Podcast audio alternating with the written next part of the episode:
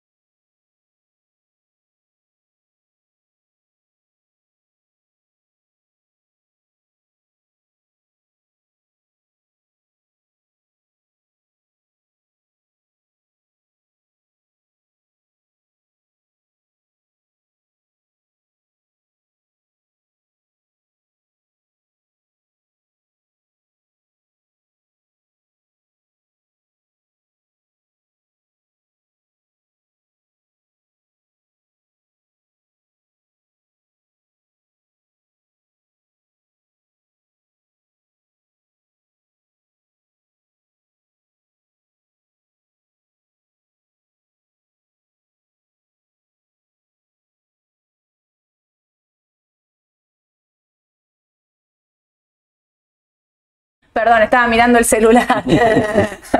¿Se escucha mejor ahora? Bueno, avisen, ¿sí? Avisen que cualquier cosa volvemos a cortar. Me cambié el- micrófono de lugar para ver si se escucha mejor de acá. Me dicen, ¿sí? Estaba diciendo que una consultora dijo que ganaba Javier Milei.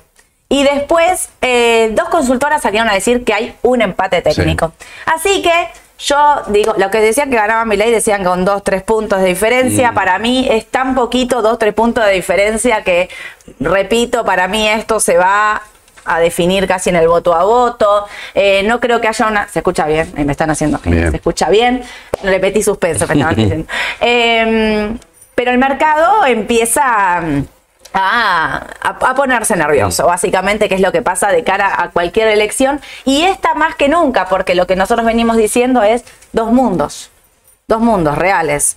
Eh, hay un tema ahí en la libertad avanza, que con esta alianza que hizo con, conjuntos por el cambio, perdieron ocho diputados. Ayer Javier Milei estaba llamando a- al búnker a, digamos, a, a reunirse, creo yo, cal- calculo, para intentar contener a los que se querían ir. ¿Por qué? Porque no querían hacer esta alianza. Básicamente la hace estratégica para captar esos votos. Recordemos que Patricia Bullrich, ¿cuánto terminó sacando? Como 24 puntos, me parece, eh, en la elección. Obviamente todos quieren captar. De ahí sale esta, esta, esta alianza que aparentemente a gente de dentro del partido no le gustó para nada y deciden romper el bloque antes, o sea, no asumieron todavía.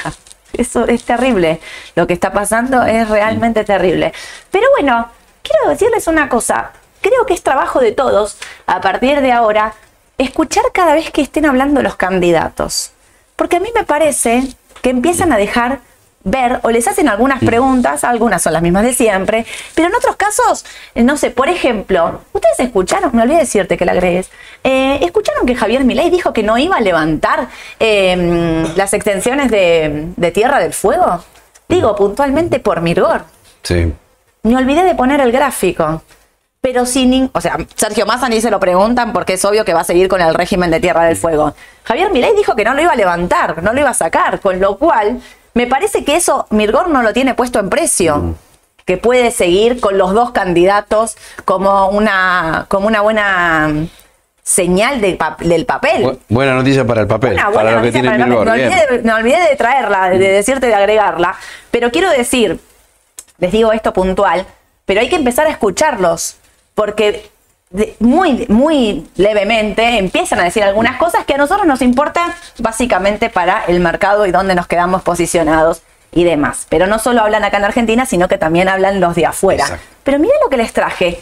En el diario Infobae hay una nota de lo que, para los que no lo vieron, eh, Sergio Massa estuvo con Luis Majul. Se enojó, ¿viste? Se le Bravo saltó fue, ¿eh? medio Sí. el tornillo. se le puso, se puso nervioso. Es raro verlo más así en ese, ¿no? Que se había. Porque además le habían aconsejado que esté tranquilo, medido. Yo creo que los dos tienen que estar los más tranquilos, los más medidos, para Le darte la en mayor- contra si se pone nervioso. Claro, la, darte la mayor. Debo decir que Luis Majul igual no deja hablar a nadie. No se lo hizo a Massa, ¿eh? No, Ma- Luis Majul te interrumpe. Coincido eh, con no era el mejor periodista para entrevistarlo. No, quizás no, quizás lo hubiese convenido otro, Otro, periodista. sí, sí. Pero bueno, eh, vamos a puntualmente lo que dijo eh, Sergio Massa. Tal como explicó Massa este domingo en una entrevista televisiva, su intención en caso de ser elegido presidente es llegar a fines del año próximo sin cepo cambiario.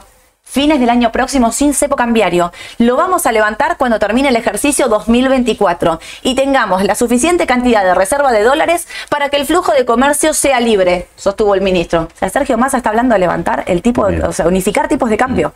Cuando se habla de levantar el cepo, es unificar tipos de cambio. Es la primera vez que habla de esto, ¿eh? Sobre todo, y acá es donde quiero venir. Sobre todo porque el año que viene es un año bueno en términos de que las exportaciones puedan ser muy buenas, pero además hay bajo nivel de vencimiento de deuda. Hay bajo nivel de vencimiento de deuda. El año que viene, el Fondo Monetario Internacional son solo 5 mil y pico de millones. Y la deuda con bonistas privados no representa lo que representa en 2025. Este párrafo, lo señalo, lo marco, es lo que nosotros venimos diciendo y el motivo por el cual nosotros venimos diciendo, tengan bonos argentinos, no los vendan, no los vendan, porque él mismo está reconociendo, que es lo que nosotros vemos en números, que el problema no es la deuda en dólares para el año que viene, menos si se, encima se va a estar renegociando, porque Sergio Massa habla claramente de una renegociación del acuerdo con el Fondo Monetario Internacional, y que la deuda con bonistas no es un problema para el 2024, con lo cual están en piso esas paridades, como siempre les digo, pueden seguir bajando, sí, pero si tenés comprado, no los vendas. Y si no tenés comprado, estos son precios de entrada, 24, 25 dólares. Son precios realmente... eh, De liquidación casi. De default, precios de default. y aclaremos qué es la deuda en dólares, ¿no? Claro, deuda, Deuda en en dólares. dólares. ¿Por qué? Porque con Edu decíamos, miren qué rápido y qué astuto que habla de la deuda en dólares, pero no habla de la deuda en pesos. ¿Sí? Que es el problema. O sea, claramente, él está diciendo, porque en base a esto, después la nota sigue, acá les puse una parte más, donde dice que descarta una devaluación del tipo de cambio oficial tras la segunda vuelta electoral y reiteró que desde el 15 de noviembre se retomará el crawling peg, tal como figura en el proyecto del presupuesto 2024. El primer día del crawl son 3 pesos con 53, para aquellos que especulan con el dólar futuro. Lo que está diciendo es que el tipo de cambio que él fijó en 350 el 20, 21 de noviembre, porque 20 acá feriado, va a estar cotizando a 353 con 53 y que a partir de ahí el crawling peg, para los que no saben lo que es, son estas micro devaluaciones diarias. Todos los días sube un, un poco el tipo de cambio. Edu lo que venía anticipando es que en caso de hacer esto lo tiene que hacer más acelerado que antes Exacto. por la inflación, básicamente. Ya estamos en un nivel arriba del 10% mensual, ¿no? Claro, por más que ahora este lunes 13 venga la inflación y va a ser, te dije, menos del 10. Sí, ¿Te algunos dicen 9.3, 9.7. ¿Viste? Sí, Muy sí. pocos ahora 11 o 10. Casi Sí. nadie dice dos dígitos No, y no. todos dicen uno, pero sobre todo lo que tenemos que tener en cuenta es que esto está totalmente reprimido. Claro. Pero con respecto a la devaluación del oficial, lo que hay que tener presente es que este tipo de cambios de 3.50 se fijó en el mes de agosto y del mes de agosto tuviste meses con altísima inflación, que es lo que se llevó puesta la devaluación, Claro. o sea que estemos con un cambio real más atrasado que el que teníamos en agosto cuando fuimos a la paso.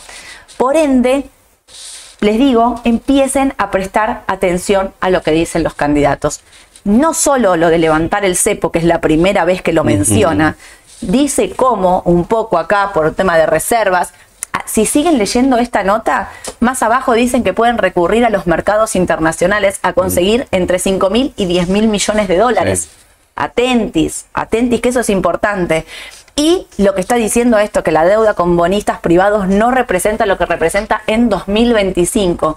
Por ende, repito, para mí son oportunidades los bonos más que nunca, más que sí. nunca. O sea, Entiendo que van a tener volatilidad, que el mercado va a estar muy difícil en las próximas semanas con todo. Fíjense la volatilidad diaria que estamos teniendo en todos los papeles. Es una cosa increíble. No hay una tendencia, no hay nada. El viernes, viste que hubo mucha volatilidad en todos los papeles. El viernes Sí, fue sí, terrible. sí, sí. Lo del viernes fue terrible, pero eh, mm, me quedo con esto, ¿sí? Pero pará, que esto no termina acá. El BOFA eh, dijo sus estimaciones de tipo de cambio para el, cuarto trimestre del 2023. Dijo un dólar oficial a 6.81 y un dólar, acá le ponen blue, un dólar contado con liquidación de 1.294. 681 y 1294. Son las estimaciones del BOFA de afuera directamente. Y tengo acá anotado, que no lo puse en pantalla, pero eh, las que dijo el HSBC también, si mal no recuerdo, eh, ¿dónde lo tengo? Acá, el HSBC. Esperamos que la inflación ellos acá no hablan de tipo de cambio, sino que lo, o sea, lo derivan directamente con respecto a la inflación. Esperamos que la inflación se mantenga por encima de dos dígitos mensuales hasta bien entrado el 2024. Preveemos que la inflación aumentará eh, el 185 para finales de 2023. Le digo a Edu, 185 para finales de 2023. ¿No estamos en 138? Sí. Bueno. Suena como mucho, decís vos. Un. Vemos una inflación del 190 para fin de año, fin de año 2024 con una tendencia al alza. Cabe mencionar que el segundo y tercer trimestre del 2024 habrá picos interanuales de inflación del 297 y 251% respectivamente. O sea, te está diciendo que en el medio el tipo de cambio, eh, oh, perdón, que la inflación va a tener como un extremo eh, al, ver, eh, suba, por decirlo de una manera mensual, interanual, para después bajar fuertemente. Esto es lo que dijo Javier Milei. Mm. Los primeros seis meses, una suba fuerte de la inflación, fuerte, ¿por qué? Porque unifica tipo de cambio, porque suben los tipos de cambio y demás, para después bajar y corregir fuertemente. O sea, que es lo que decíamos siempre, una, como una B invertida, Sí. ¿no? O sea, suba y una baja. Así que atentis, porque esto lo llevo a lo que les vengo diciendo ya desde, eh, desde hace ¿no? semanas, en los tipos de cambio. Digamos, con todo esto, si esperan un blue, un, un contado con liquidación de 1.294 para eh, diciembre, lo tenemos en 8.70. Me queda la duda, digo, y pregunto, si, o sea, con- yo no tengo, no tengo duda que con Javier Milei el tipo de cambio sube. Y con Sergio Massa, si llegara a ganar Sergio Massa, hago esta pregunta para que ustedes también la piensen, si empieza a hablar de unificación del tipo de cambio, ¿no pensás que los tipos de cambio para unirse van para arriba? Sí, obvio. Van para arriba. Sí, sí, no cabe Los duda. tipos de eso. cambio para unirse no bajan. Y no cabe duda que se traslada la inflación, como pasó siempre. Claro. Por Sí, eso sí, digo, sí. la inflación también puede ser alta. Digo, en ese caso del HBC es muy claro porque es em, lo que explica Javier Milei con, con- con respecto a, cómo se desacomodan las variables los primeros meses para después reacomodarlas. Eh, pero digo, también eso le puede pasar a Sergio Massa. ¿Quién te dice? Si él está pensando en unificar el tipo de cambio de acá a un año. Y bueno, que cuando no gane, cuando gane, no diga, bueno, a ver, a partir de ahora, el crawling peg, tomá para vos, no sé qué, los tres pesos van para el otro. Vamos a empezar a mover el tipo de cambio fuerte, vamos a poner un tipo de cambio muy alto para unificar y para poder salir. No lo descarto que tome esas medidas. Por eso yo digo que para mí Massa no va a ser el Massa ministro de Economía de hoy.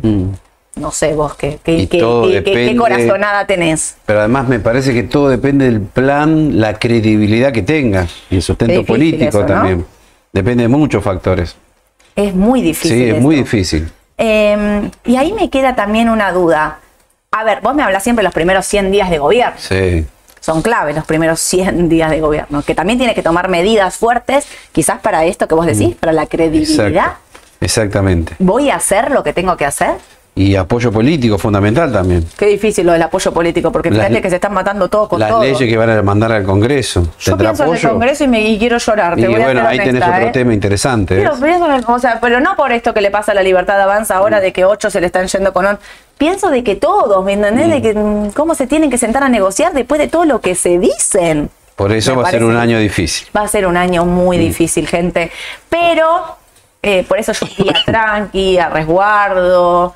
Eh, no, no me tendría liquidez en la cartera, no me zarparía, digamos, en esto de eh, querer sacar un puntito más, un puntito menos. Me parece que hay que, ¿no? Bajar Sí, un un poquito. cambio. un cambio porque esto se va a poner mínimo hasta que veamos las cartas sobre la mesa del próximo presidente. Ay, y ahí ver y que ver qué- cuál es la reacción y ver qué pasa, ¿no? Porque digo, vos podés jugar una carta y por ahí que no sea el Mm. momento, no sea la correcta, ver también cómo reacciona el mercado. De lo que sí estoy segura de que esta brecha MEP-CCL es inexistente, gente, esto es inexistente, el tipo de cambio no sé, el MEP, muchos me pueden decir, lo van a intentar ir- seguir interviniendo y demás y dejarlo acá. Pero que el CCL y la brecha con el MEP no puede estar en un 0,7, menos de un 1, olvídense, es inexistente. O sea, yo veo oportunidad de compra en CDR, casi les diría por tipo de cambio cualquiera el que se Y ya lo dijimos la semana pasada. El Sigo piso está en 850, 860 para el CCL. Sigo con la Que misma. es el que más hay que seguir, me parece, ¿no? Sí, me parece que sí, que es el. CCL lo que hay que mirar. Sí. Porque cuando mirás acá, mira, siempre como les digo, arroba Adrián Weebly, fíjense los del tipo de cambio, hace esta pancita, vuelve para abajo, o sea, vuelve para abajo fuerte esto, ¿eh? o sea, esta baja yo por ahí no me la esperaba de nuevo. Pensé que la pancita era como para. Pero bueno, hay una intervención muy fuerte en lo que es el MEP, con lo cual, por eso miro el CCL. Voy Exacto. directo a mirar el CCL y digo, a mí me parece que incluso Sí. la baja que tuvo el otro día es un mercado presionado, no, no la veo Mm. real. Y por otro lado pienso, ¿y si gana Javier Milei? El mercado, yo les voy a decir mi impresión con respecto al tipo de cambio, no sé Edu si vos A ver. confirmás esto o no. El mercado no tiene puesto en precio que gana Javier Milei en el dólar cero. Mm. Cero. Para mí el mercado con ese tipo de cambio piensa que gana Sergio Massa, algo que yo Sí. no, no compraría al No, 100, no, ¿eh? no, no, no es totalmente seguro. No, imagínate, te dicen las mismas consultoras que están pegados, que están. O sea, yo no, yo real, creo que vamos a llegar el domingo, vamos a ir a votar y nos vamos a enterar el resultado como todos peleando pel- voto a voto, creo yo, ¿eh? No, no, no. Sí, sí, no tengo ni idea. Pero mm, esto me parece que no está puesto en precio que Javier Milei puede ser presidente. Mm. Me parece a mí, con la dolarización a 8.58 me parece que está barato, ¿no? Y acá también les pusimos el dual, por la misma cuestión. Sí, claro, es una buena opción el dual. Y si Massa te está que- diciendo del crawling peg, Massa te está diciendo que... Sabemos que va a subir el tipo de cambio, Ah, sabemos que la inflación va a seguir Y bueno, esta es una de las mejores opciones para el corto plazo. Sí. Yo Aclaramos igualmente, acá, como ¿eh? siempre, corto Claro. plazo, mediano, ahí tenemos dudas, ¿no? Y yo creo que acá, a ver, me lo compro para pasar noviembre, para pasar diciembre, y ahí empiezo a escuchar de- fuerte, ¿eh? ¿Qué pasa? Porque esto está involucrado directamente con la deuda en pesos. Claro. A partir de enero un signo de interrogación acá. Sí, incluso de diciembre, cuando empecemos a hablar, Sí, porque yo creo sí, que la sí. negociación se va a anticipar. La- problema número uno, hola, presidente, ¿qué haces? Las LELIC. Claro. O sea, que esas no inflacionarias que tienen ahí o que te hacen perder un montón de reservas, que te hacen un espiralado constante. Bueno, si vas a presentar un proyecto económico, para mí se empieza a trabajar desde el día 11. Yo calculo que los dos lo tienen armado, que no lo digan, es otra cosa. No van a tener respiro. Apenas asuman, van a tener que hacer algo. se tienen que poner a Sí. trabajar, porque el país no está en una condición de decir, bueno, ya de diciembre la fiesta, después vemos enero, quizá. No. No. creo, no hay tanto tiempo, se vienen los vencimientos de los duales y van a estar trabajando contra reloj. Con lo cual, a mí me parece que esto es una opción para ahora, digo, sobre todo empresas, importadores, todos los que están acá, y después de la elección. Después sí te genera grandes dudas, sí. Fuertemente, cuál es, eh, cómo van a resolver y si esto lo van a pagar o no lo van a pagar o lo Mm. van a reperfilar o qué van a hacer. ¿Vos pensás que van a reperfilar? Algo van a hacer. Estoy casi seguro. Yo sí, pero pienso, con ese canje intraestatal nos zafamos. Mm, No sé si llegan, ¿eh? Un 70 de la deuda, es mucho. Es mucho, es mucho. Es mucho. Puede ser que por ahí una parte de los privados entre también ese canje si le ofreces instrumentos copados, instrumentos que al mercado le sirvan. Digo, si ofreces una tasa fija el 50, el 2028 no me sirve.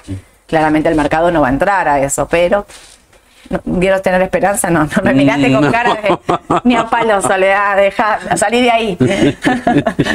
Merval en dólares, háblame de volatilidad. Y sí, acá, acá tenés un problema serio, me parece. ¿eh? No te gusta para nada. No, no, viste que lo venimos diciendo, el Merval entonces no tira, no tira, rebota, después se vuelve a caer. Es más, todo el rebote es como que viene bajando y es un rebote contratendencial. Sí. Para descomprimir la gran sobreventa que hay. Y después vuelve para abajo. Sí. Ayer quedó comprobado en varios ADRs eso, ¿eh? Sí, ¿no? no sí, sí, no, sí, no sí, quiso, no, ¿eh? quiere, no quiere, para nada. Eh, ayer, eh, perdón, miraba esto, Edu, mira, que no, no, no fue ni siquiera a buscar los 770 del otro día, o sea, que quedó incluso un poquito por debajo y corrige, ¿no? No, Y eso otra vos me decís cosa- que es una mala señal. Sí, y otra cosa, viste, que decimos que la definición va a venir después del 19 de noviembre. Sí, obvio, Sea para arriba o para abajo. sí, sin duda. ¿Qué motivos hay para que esto suba? Te maté. Ay, ay, ay, depende de quién gane. ¿Vos ves con alguno de los dos candidatos un Merval subiendo? Me parece que no esta vez.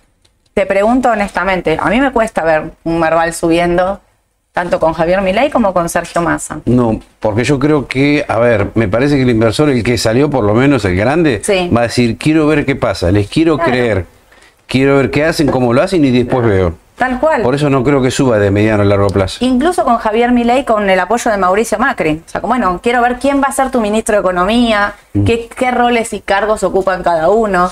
Digo, porque así como el mercado acompañó a Mauricio Macri, ahora no es el gobierno de Mauricio Macri. Hay que tenerlo muy claro esto. Esto es el gobierno de Javier Milei, Ah. en el caso de que sea electo presidente. Entonces, digo, no es que va a hacer lo que, lo que Mauricio Macri quiera, Sí. porque hay esta discusión de quién va a gobernar. No, no, para mí no hay discusión. Gobierna el presidente, gobierna Javier Milei, y no creo que haya llegado hasta acá. O sea, con los votos son propios, digamos, no, no me parece a mí. Me cuesta ver un Marval subiendo Sí, no, con los no, dos no. candidatos, porque yo pienso lo que dice Edu. Y lo vas a ver mejor, vas a ver en los otros papeles que vienen a Que el mercado necesita la confirmación, al menos, de qué vas a hacer. Exacto. Y ahí te creo, ¿lo compro o no lo compro? Exacto. Creo que acá sí va a ser un poco de eh, esperar la noticia. Mm, ¿no? exacto. Me parece. No el 10 de diciembre, el 20, digamos, ¿no? O sea, bueno, porque el 20 con, una, con alguien electo ya empezás a saber nombres, equipos, Claro. esto, el otro. Bueno, a partir de ahí empezar a ver cuándo el mercado y un plan económico. Para mí tienen que anunciar un plan económico los dos. que sea ¿eh? creíble cualquiera de los dos, ¿eh? Claro, sí, sí. Viste que el mercado te cree o no te cree, viste que el mercado no tiene media sí. Edu, esto, bueno, claramente no pudo con los 770, no fue a buscar los 800. Eh, en caso de una baja puede volver a los 660 Sí. y va a ver qué pasa. Dos semanitas, ¿eh? A todo nada, dos semanitas, Edu. Ay, Dios. Bueno, Galicia. acá se nota lo que te ve- venía diciendo. Fíjate este rebote. Sí. Que algunos también me dijeron, bueno, pero viste que rebotó. Sí, rebotó, como también hubo rebotes, a ver, acá. Pero son rebotes que la verdad que no, no tienen fuerza, sin volumen. sin Con lo cual, fíjate que ahora lo peor es el estocástico que te dice, ojo que acá rebotamos, pero vamos a volver a caer. Claro. Y ayer fue muy evidente, muy evidente que esto va a seguir para abajo. Sí. Se notó en todos los ADR. Sí, no quisieron, ¿eh? No. Ni hablar de los fundamentos, que bueno, no los queremos repetir porque ya lo Ya dijimos lo hasta el hartago, ya ustedes todos lo saben. Obvio, obvio. Pero desde lo técnico, lo que uno ve en los gráficos, que no tiene fuerza esto. No. No tiene fuerza. Menos este sector. Exactamente, menos Pero los lo bancos. peor es que se pincharon los otros sectores también. Sí. Y mirá IPF, porque también ves acá, yo escucho siempre lo que me dicen algunos clientes, algunos colegas, y me dicen, pero viste el último rebote IPF, fue por el aumento de la nafta, todo lo que vos quieras. Siempre hay una excusa para una suba como para una baja. Pero se acabó. Porque si vos me decís, hay aumentos de combustibles en IPF, 10, mañana la, va a subir el 30. Bueno, por ahí le puedo creer, pero nada de eso va a pasar por ahora. Queda para el nuevo gobierno todo eso. Chao, ahora ya está, estás en las Ya está, ya semanas, no va a ¿qué haber ninguna novedad de corto Nada. plazo, claro. Entonces fíjate cómo fue a buscar los 11 dólares y se pinchó, se pinchó mal. Sí. No tiene fuerza. Y fíjate cómo apuntó para abajo, qué fea vela esa, ¿no? Es horrible. Es horrible, como verán Es ahí. horrible. Con lo cual, ¿qué me está diciendo? Que posiblemente vayamos a los 8, 9 dólares con 50, vayamos a buscar este mínimo, inclusive está la posibilidad, la probabilidad que lo perfore inclusive. Sí, que en el medio puede tener rebotes, puede hacer lo que hizo acá. Se la bancó, baja, rebota, digamos, no todo es tan, tan lineal, pero sí, hay que habrá que ver qué pasa en los 9.50 es clave. Mm. Si los perfora, va a 8. Y otra cosa que no tenemos que olvidar es que las señales bajistas de mediano y largo ya estaban de antes. Ahora estamos analizando el corto, pero no se olviden de esto, este corte de media, que fue la primera señal de alarma. Y después esto. Vieron que siempre decimos, bueno, cruzó la media 200 ruedas, 5 días, después vuelve, bueno, está bien. Pero de acá a acá ya pasaron más de 11 días, con lo cual está la posibilidad que esto siga para abajo. Si me dejo llevar por este y por este indicador de las medias de 200, va todo para abajo. Sí. No hay vuelta que darle. ¿eh? No, Y como dijimos, los fundamentales no ayudan tampoco. no. No, no, lamentablemente no, dependerá. Es muy difícil analizar el corto atravesado por una elección porque te genera esta volatilidad que te que no es tan lineal, digamos, no es tan limpio Claro. de verlo porque está atravesado por un contexto político de altamente, de alto estrés, por decirlo de una manera, pero yo veo lo mismo que vos, veo que, por eso digo, yo me quedaría con una porción de papeles de largo plazo de valor, sabiendo que la baja puede ser fuerte, pero tener liquidez, porque yo creo que esto va para abajo. Sí. Y para tener abajo. poca exposición en papeles locales, me parece, ¿no? Sí, tener CDR. Sí, tener CDR. Tener más CDR. Yo me pongo más Es lo que venimos machacando siempre con los CDR, siempre, ¿no? Vuelvo a lo defensivo, ¿no? Sí. Aunque tenga rebotes, mañana sube, viste que aparte tenés los papeles de Aluarte, exacto, que suben 12, bajan 10, o sea, me lo quedo en una porción chica, pero no estoy expuesta a, bueno, sub- porque sube un 12 ya pasó lo peor. No. Me parece que no. Y acá No, se, no, ve, no, se ven Galicia, se es ven muy IPF, claro, muy claro. lo veo. Y Acá tenés el caso que puedo decir, bueno, no está tan mal Pampa, ¿no? No, Pero bueno, hay que ver si aguanta. pero no pudo. No, no pudo. O sea, no está tan mal. La estructura es distinta a los otros papeles. No Sí. está tan mal. Pero ¿qué pasa? Si todos los papeles van para abajo, ¿se va a salvar Pampa? No. Esa es la gran pregunta, ¿no? No, no se salva. Yo No se- creo que no. No se salva ni a palos, no se salva como nada, digamos, por más que sea un papel de valor. Yo tomo siempre lo que dijo Ale en el especial elecciones. Puedes tener un papel excelente, pero si un país, un contexto va para abajo, bajará menos, Claro. Pero va a bajar igual. Exactamente. No se va a salvar. Vamos a hablar de vista ahora en un par de minutitos, digamos, para hacer el mismo análisis. No se van a salvar. Pueden bajar menos. Podés quedártelo tranquilo. O sea, yo me quedaría con un Pampa y no con un Galicia Claro. por, por valor, por la empresa, por balance, por esto, por el otro. Pero va a bajar igual. Exactamente. Si el contexto bajista, va a bajar igual, lamentablemente. Lamentablemente. Lamentablemente. Eh, acá que tenemos los 35. Sí, que vaya a buscar los 35. Y ahí sí, si lo perfora, listo. Ojo que vamos a niveles más deprimidos. 28 tenemos, Sí. ¿eh?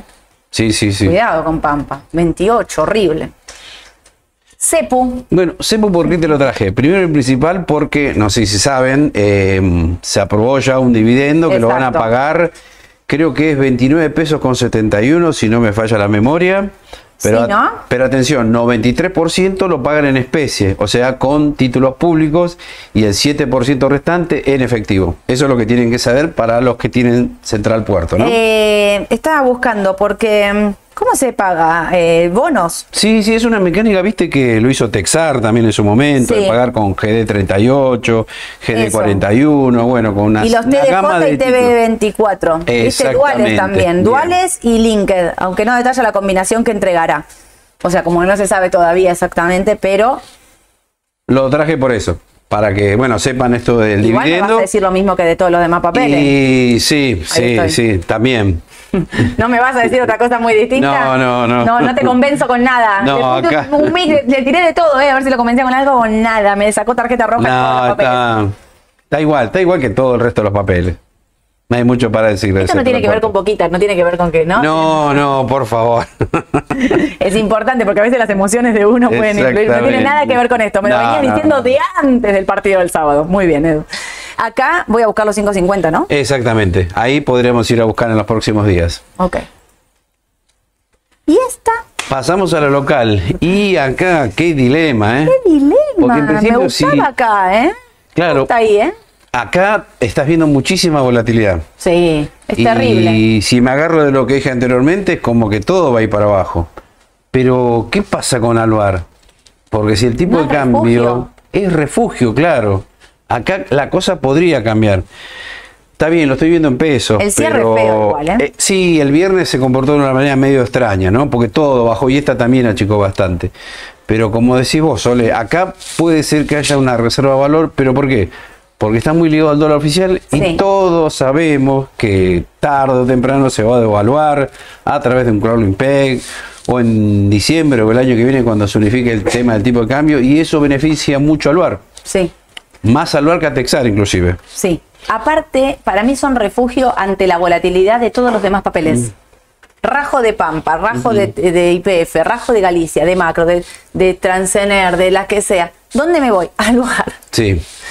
¿No? Digamos, Claro, para este un papel es- argentino. Si, si no me voy a CDA. A diferencia de lo que dije anteriormente, acá la cosa es distinta, me parece. Porque además lo ves por análisis técnico, la media nunca fue perforada, las medias de 21 barra 42 tampoco. Así que vamos a ver cómo se comporta el estocástico, porque te está diciendo que un rebote puede haber acá. Sí, puede. Si hay un poquito Bueno, más ahí de habíamos dicho un piso. Nosotros nos habíamos dicho que en 810, 20 nos Ujú. parecía entrada. Estamos en 908. Lo que pasa es que tiene tantas. Las velas Sí, son sí, enormes. sí, sí, fíjate. estamos muy positiva el viernes. En un momento la rueda estaba 4 o 5 abajo, después terminó arriba. Lo del viernes Terrible no apto para cardíacos, pero fíjate lo que es esto, cómo cambia el papel, ¿no? Mirá, yo quiero hacer, no sé si ustedes llegan a darse cuenta de esto. Miren qué cortas son las velas. Esto es septiembre, ¿eh? no es que es un momento de gloria, digo, de- del mercado. Miren qué cortitas son las velas. Miren lo que es ahora. Miren, las velas son cada vez más largas. O sea, la volatilidad del papel es realmente impresionante. Bueno, pero eso te demuestra incertidumbre, Claro. nerviosismo, porque algunos que dicen, no, yo me voy de toda Argentina, Claro. hasta Daluar, y bueno, hay otros que dicen, no, yo creo que esto por ahí la excepción. Claro. Por eso el papel está tan, tan volátil. Y estamos esperando el pago del dividendo acá, ¿no? El anuncio del pago del dividendo. un posible, eh, o sea, ellos dijeron que hay una la posibilidad de un dividendo. Claro. Lo que no se sabe cuándo ni cómo. Ok. Y después el tema del balance también, que va a venir ahora esta semanita. Y Texar eh, también eh, vino, nosotros mantenemos lo mismo mientras se toma el vasito Sí. de agua. Eh, mantenemos lo mismo para el bar y para Texar. No la trajimos hoy Texar, pero está. eh, Está en idéntica situación. En, en idéntica situación. O sea, nosotros, así como vemos por ahí una salida de otros papeles, acá yo me quedo. Tranquila. Sí, acá yo ¿eh? me quedaría, Acá sí. me quedo, no me voy de acá. De Alvar y de Texar, no me voy de ninguna de las dos. Espera, eh, que me voy. Y trajimos Loma. ¿Por qué te traje Loma? ¿Qué me trajiste? ¿De cuánto? No, 2020. no me agradó mucho traerlo de Loma. Lo que pasa es que hace rato que no lo mostrábamos. Claro. Y te acordás que una vez dijimos, no nos gusta por fundamental. Mm, No tiene nada que me diga esto va para arriba por tal y tal cosa. no. Estaba estancado el papel. ¿Por qué? Porque en su momento salió muy caro. Sí. Entonces como que le costó arrancar. Mira esto. Te estoy hablando de diciembre 2020. Sí, sí. Fíjate el rango, cómo se mantiene. Una lateralización La increíble. alteración ya tediosa, aburrida. Por eso, viste, no lo queríamos mostrar seguido este papel. Te querés rajar de acá. ¿Ves esto? Te aburriste. no en el te, medio no te todo ofrece subió, ningún bajó. atractivo este papel. Es un papel hasta diría triste, me parece. Tal cual. Pero te voy a contar que hay una nota en valor internacional eh, eh, vuelve a traer eh, a la luz los problemas de la accionista mayoritaria de Loma y prácticamente pone como un hecho la venta de la empresa o de sus activos. Atentis, ¿eh? Que no se termina esta lateralización. Y Si puede Loma. para arriba o para abajo, ¿eh? Y si te fijas algo más, mira cómo está apuntando un poquito para la baja, ¿eh? Sí. No sé Atentis, si. ¿eh? Por eso, atento a ese tema también. Eh, ¿Quiénes serían? La duda está obviamente de, de quiénes serían los compradores. Eh, hay una empresa china la que está a la cabeza, ¿eh? Atentis con esto. Eh, y parece, parecía que iba en punta eh, una empresa que se llama eh, Borotantim, que es la mayor cementera de Brasil, que quedó en segundo puesto Bien. en este momento. Atentis, para mí, si se vende Loma y resuelve los conflictos que tiene, Mm. Atentis, ¿eh? Ojo, me parece que un cambio de manos acá Mm. puede cambiar el escenario de la empresa, que obviamente es esto.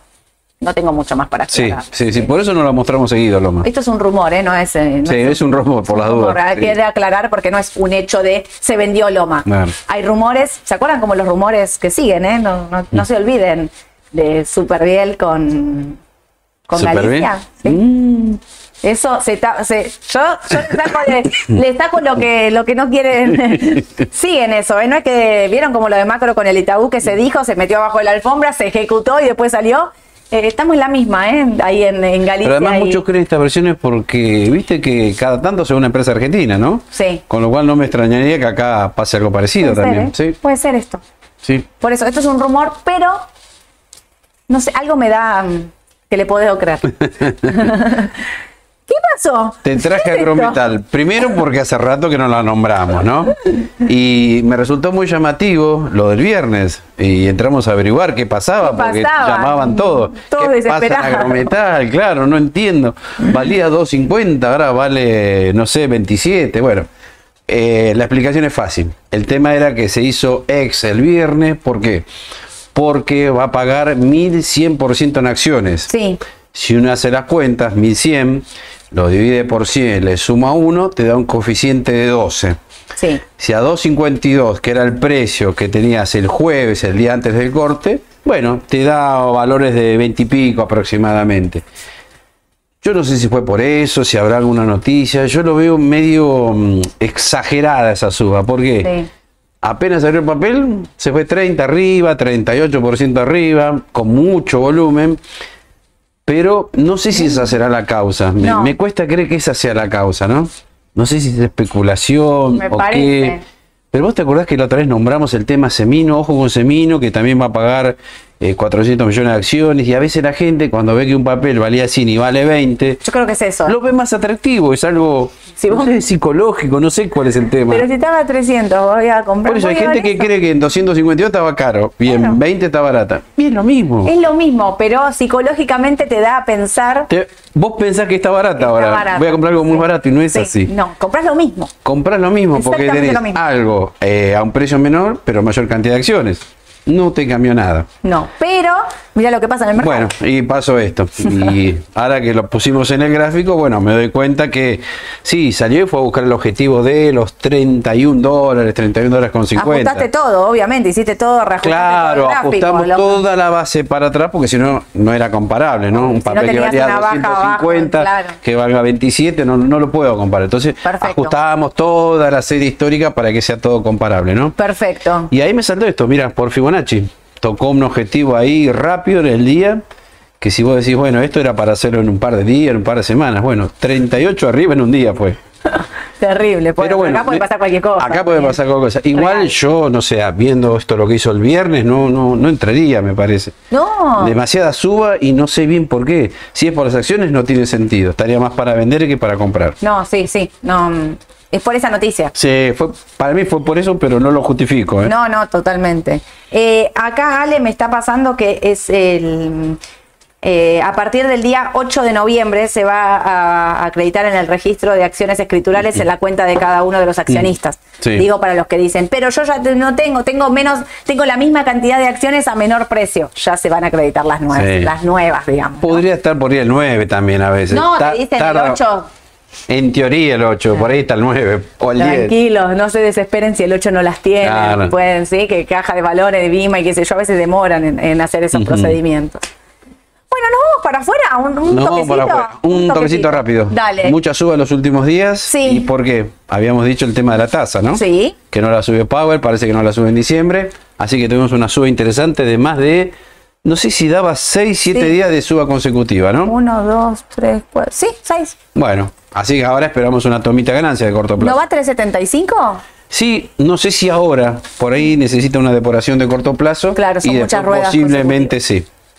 Si corrige es oportunidad de entrada. Exactamente, eso es lo que te iba a decir. Me ganaste de mano. Si corrige es oportunidad de Sí. compra, claro. Sí, sí, sí, Ahora está mejor todo. Sí, me parece que sí, Estados Unidos va. Puede ser, ¿no? Sí, sí. Y acá, Y acá, acá te traigo algo. Acá sí va a haber discusión, me parece. ¿eh? no va a haber discusión porque te banco. lo que ¿Me? Te banco. Y sí, me, due- me duele, pero te banco. Me lo No, no. venís anticipando aparte, me parece muy bien que me lo venís diciendo, me venís hablando, me venís hablando, cuidado, qué sé yo. Y me lo estás demostrando, o sea, no solo tus palabras, sino que me lo estás demostrando con, Con hechos. con hechos. Pero también duele porque sé que hay muchos seguidores de vista. Muchísimo. Espero que no sean fanáticos, porque siempre decimos, no que salir, se que enamoren salir". de los papeles.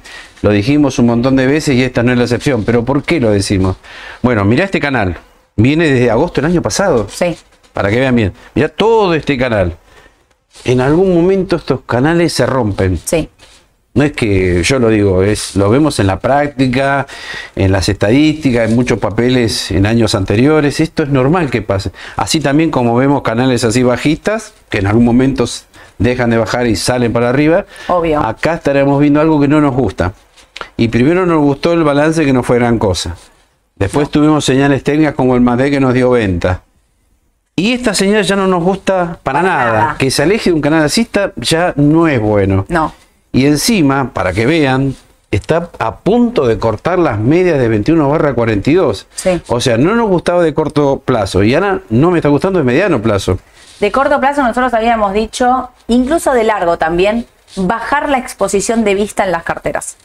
Los que están comprados hasta allá arriba de vista, fue buenísimo. Miren lo que subió, miren lo que ganamos. Edu me dice, compraste en 6 dólares, Sole, o sea, ¿qué más querés para vista? Como, ¿Qué más le puedes pedir a un papel? Lo entiendo, lo respeto perfectamente. Me pone lo fundamental de la mesa y me dice, se los digo yo, porque yo soy siempre la que les estoy insistiendo de tengan, tengan, tengan vista. Esto esto es una pésima señal. Edu está siendo generoso en, el, en, en lo que les está diciendo. Es horrible. Se los digo con todas las letras. Es horrible que haya cortado la tendencia de un año y cuatro meses, casi tres meses.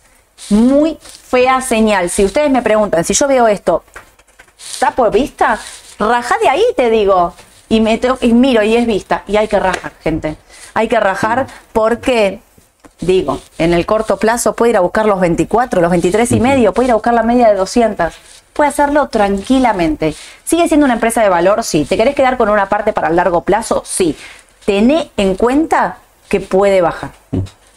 Incluso, o sea, yo una parte de largo plazo me quedaría porque creo que es un papel con muchos fundamentals. Pero, como venimos sosteniendo, incluso bajaría la cantidad de, de, de acciones, de, de porcentaje. Si tengo un 20, bajo un 10. Sí. Si tengo un un poco la 30, idea. bajo un 15. Bajen, bajen esto porque esta señal es mala. Es mala. Me van a preguntar qué hacen los del CDR. Yo creo Hay un tema ahí, ¿eh? Claro, es Hay difícil, un tema porque ¿a ahí. dónde te vas? Porque el CDR por CCL puede subir. Pero yo igual elijo quedarme con un papel que no solo sube por el CCL, que también sube por el papel. Claro. ¿No? Digo, Claro, es prefiero bueno. un Coca-Cola. eh, me, me vas a decir que aburrida, Soledad siempre lo mismo. Bueno, después veo dónde me posiciono. Tocaste otro muy buen Un tema. cucucú. Porque acá estamos hablando de dólares. Siempre lo miramos en dólares el gráfico. Y en Claro. principio, como decís vos, no lo veo. Se está complicando cada vez más porque inclusive cortó los 28 dólares. Sí, sí. Que era, ¿se acuerdan? En un momento dijimos, cor- corta para arriba los 28, se va a 31 y se dio eso. El tema era que respetara esos 28 dólares y no lo está respetando. Y en el CDR ahí ya me empiezan a quedar dudas porque debería actuar de la misma manera, pero lo que pasa es que si vemos subiendo el CCL, en pesos por ahí tenga otra dinámica. Pero igualmente prefiero salir y pasarme una Coca-Cola, algo más seguro. Sí, prefiero. Porque uno quiere consolidar la ganancia que obtuvo de 6 dólares que estuvo el papel a 28, 31. Obvio. En un momento hay que consolidar esa Y ganancia. quiero mirarla en dólares. Claro. O sea, está bien, me sube el tipo de cambio, zafo. Pero quiero ser honesta, quiero ganar en dólares. Quiero mirar el papel en dólares, porque si yo digo, si tengo el CDR acá, el CDR se fue a las nubes, porque el dólar se fue a lo que sea, y voy a, quiero convertir las vistas, y vista vale 18, mi tipo de cambio me quedó altísimo, no me sirvió, no me sirvió. Entonces también entender eso, ¿no? La relación que hay, que te puede cubrir en dólares, perfecto, en pesos, porque subió el tipo de cambio, pipipi, va a hacerlo todo. Yo no dejo de mirar el papel en dólares. Y quiero mirar y analizar esto. Y quiero ser franca y honesta en decir, fue a 33, las expectativas, vos mirás las estimaciones de todos, son 50 dólares, 60 dólares, 49 dólares.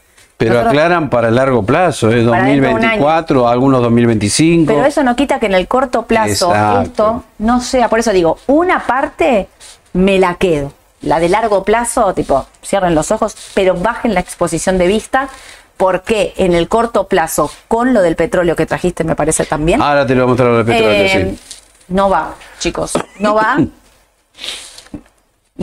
Uno le da pena porque dice, qué linda, porque es un papel con fundamental, con todo. Pero bueno, ¿cuánto más, no? Claro, por eso, viste, siempre decimos, no te enamores de un papel. No me enamoro a lo largo, Edu, Porque así. si uno se enamora de un papel, Es el mejor ejemplo no que le interesa. Me Yo vas- creo que es el mejor ejemplo que le podemos dar a los clientes. Claro, porque el que se enamora un papel dice, no me interesa, yo lo mantengo igual el papel porque No. me gusta. Y no es así. No. Te puede gustar el papel, pero está bien, perfecto. Pero mira esto y mira lo fundamental. ¿Por qué? Porque es una empresa que está expuesta en Argentina. Obvio. Y si en Argentina va todo para abajo, la pregunta que yo le sería, eh, ¿va a ser la excepción? ¿Vista? No. No creo. No, porque no lo fue. Cuando todo bajó, vista bajó. Claro, por eso. Ahí está el tema de los fundamentos que también están ahí Obvio. picoteando sobre eh, la cotización del papel. Y hay algo peor todavía. Si querés, ahora sí pasamos al petróleo. ¿Te acordás que dijimos el petróleo que se va a 100 dólares? Bueno, llegó a 95. Pero después dijimos, ojo, porque el petróleo empezó a corregir. Fíjate esto que hizo acá. Vino el rebote y otro nuevo mínimo. Sí. Con lo cual está abierta la posibilidad que el petróleo, el petróleo perdón, va a buscar otra vez los mínimos del año. Puede ser que vaya acá otra vez. Sí. Con lo cual es malo para vista. Obvio. No, Esto no, sí creo que le puede joder y mucho a vista. Coincido con vos plenamente. El petróleo, esto es una fea señal. 95, corrección 90. Máximos descendientes. Esto es una fea señal. Y perfora los 80 dólares. Dice eh, que también decíamos que no toque los, que no perfore los 81. Se puede ir a 78, es la próxima clave. La segunda va a ser 75, 70. Como les digo siempre, si el petróleo perfora los 67 dólares, ni que hablar. Ni Pero no quiero llegar a ese valor y, y- y- y me refiero no solo a vista, al XLE puntualmente. Papeles afuera petroleros, Exxon afuera, también petro- puede Exxon, afectar. Chevron, Chevron, son las sí. principales petroleras del XLE, del, del índice Sí. de energía. Eh, no va, no va.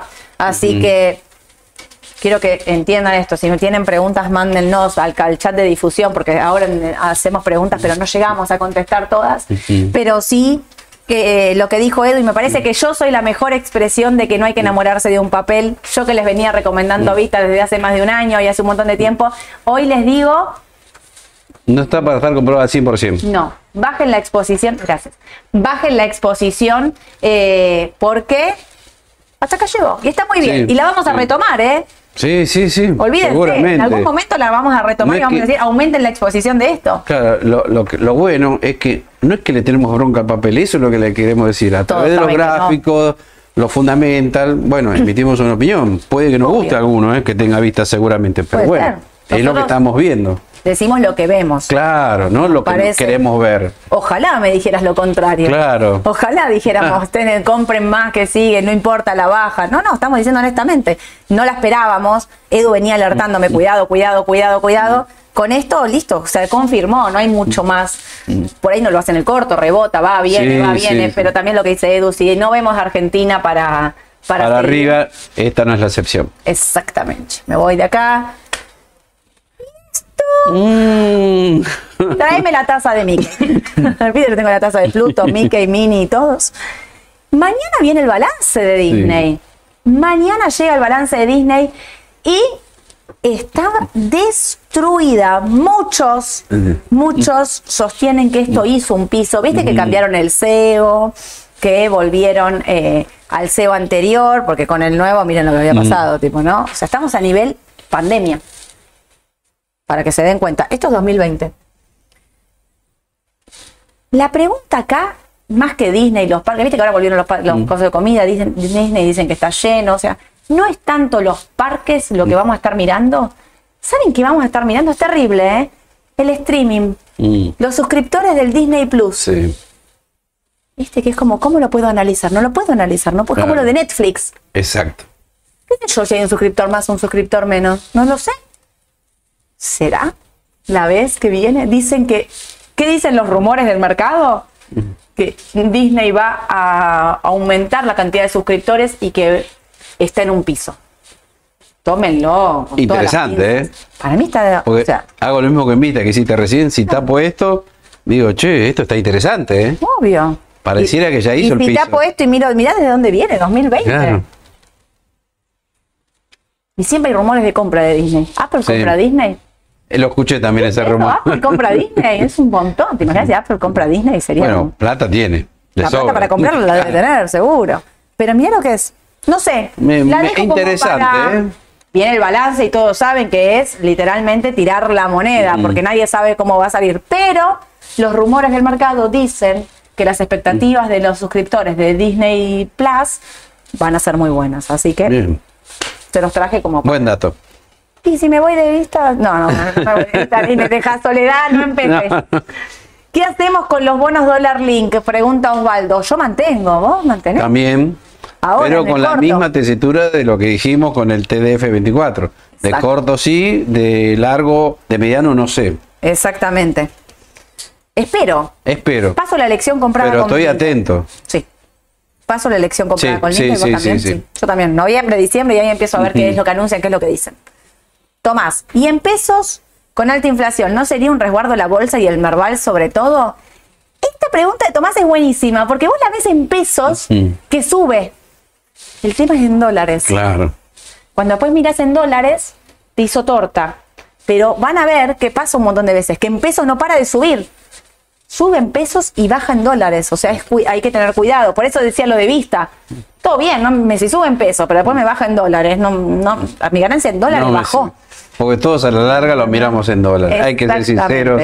Sí, igual que la bolsa se utiliza como refugio. Mm. Y no habría que espaventar- asustarse si digo, si me están hablando de una inflación de picos inflacionarios de casi el 300%, que la bolsa sea refugio en todos los valores, en todos los papeles en pesos. Por eso los TX, todo lo que es bonos en pesos, las acciones incluso también van a ser refugio si las miran en pesos, sí, Claro. obviamente. Siempre es preferible tener algo, una acción antes que tener un plazo fijo, por Claro, decir, ¿no? exacto. Una tasa fija, una letra, una cosa así.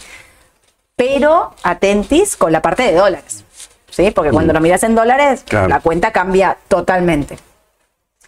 Álvaro, chicos, necesito vender dólares. ¿Espero semana que viene? ¡Ay, qué difícil, Álvaro! Em, Álvaro, y pregunto, ¿no? Ah, Yo esto lo hago un montón. Mm, mm.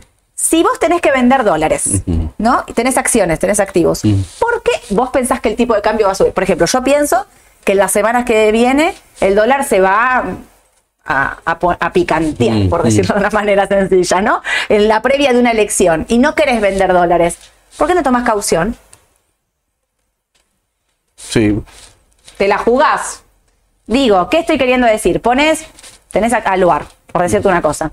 Pones tus acciones de Aluar en garantía y retirás pesos. Y tomás caución. Y, no sé, si querés el 21 de noviembre o, o la semana que viene, si el dólar subió, vendés. Y quizás si eh, te las querés jugar, muchos dicen, no, yo no quiero vender dólares ahora, quiero esperar sí o sí a después de la elección y ver Y qué porque pasa. todos sabemos que va a subir algo más. Claro, yo creo que va a subir, a ver, Mm. podés equivocarte, pero digo, muchas veces cuando vos tenés dólares y no querés desprenderte de esos dólares, lo que haces es tomar caución y esperás el momento donde vos decís, bueno, este tipo de cambio me sirve, qué sé yo, subió a 9.50, 9.70, a 1000, pum, bueno, vendo y digo, cuando te pasa esta especulación. Sobre todo, qué difícil vender dólares en este momento, ¿no?